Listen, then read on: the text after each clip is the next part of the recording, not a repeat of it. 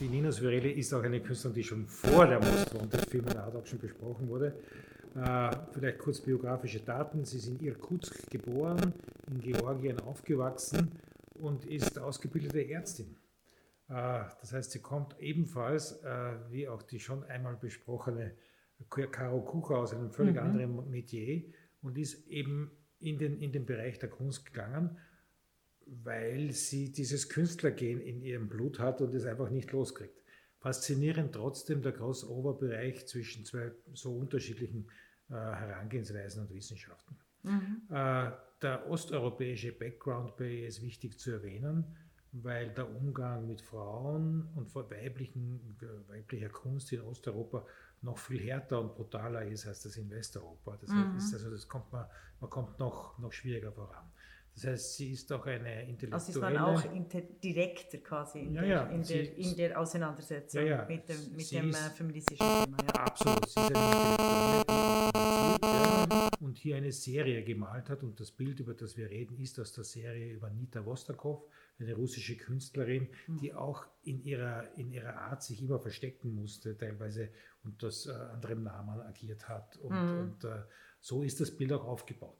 Wenn man sich die Arbeit nämlich anschaut, ja, heißt es zwar unter Frauen, das heißt man sieht drei Gestalten, die aber eingepackt sind, übermalt sind, mit einer unterschiedlichen farblichen Komposition überdeckt sind, äh, im ersten Moment gar nicht so zugängliche Farbigkeit, jedoch mit einer unglaublichen Strahlkraft, wenn man, wenn man auf Distanz geht. Das heißt, hinter den vordergründig gedeckten fleischfarbenen Farben strahlt dann neongelb strahlend wie sozusagen die, so eine strahlende Seele hervor, was ganz faszinierend ist.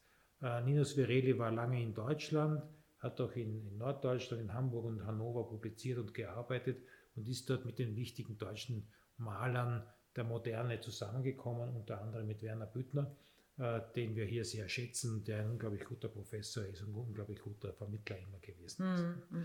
Äh, wir glauben, dass sie eines der spannendsten Werke ist, auch was die Preisbildung betrifft. Es wird nämlich um relativ wenig gerufen und der wahre Preis liegt also bei mehr als dem Doppelten dem Rufpreis. Und Ninus Vireli ist schon Professorin an der Akademie der äh, Bildenden Kunst, Gast, also Assistenzprofessorin yeah. in der Klasse von Kirsi Mikula. Das ist auch wichtig zu sagen, weil gerade diese Klasse in den letzten Jahren enorme Erfolge gezeitigt hat. Wirklich mm. ganz faszinierende Künstler sind aus dieser Klasse hervorgekommen, männliche wie weibliche.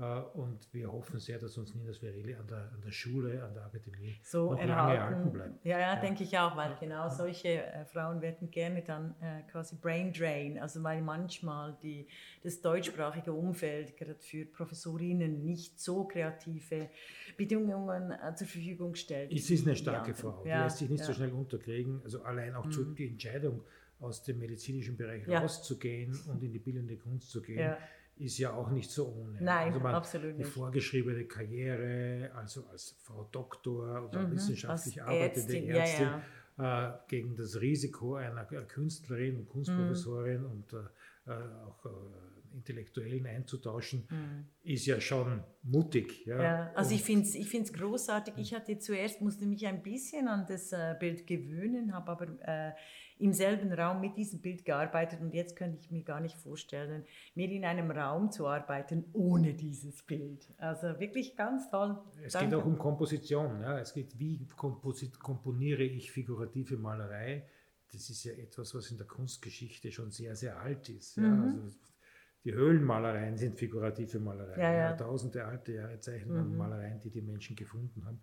Ah, von dem man es nicht weiß, ob es Männer oder Frauen waren. Die ja, absolut, genau, genau. Und ah. äh, also überhaupt eben die ganze Ikonografie, das ja, Gesicht ja. oder das ja. Bild. Ich finde das, was du gesagt hast über dieses Bild, diese Einbettung der Frauen, es ist so wie, also es gibt un, die unterschiedlichsten Interpretationen dazu, also die ich beispielsweise sehe. Eben es sind äh, zwar Frauen unter Frauen, aber da gibt es ganz viele Gesichter, die quasi noch mit prägen und quasi die, die Form der Frauen mitbestimmen in unterschiedlichen Farben. Ja, ja. Wirklich ganz, ganz ja, äh, weit vorne. Faszinierende Künstlerin und für uns eine Riesenfreude, dass sie bei seinem Most Wanted Female Art Auction mitmacht. Wunderbar, danke.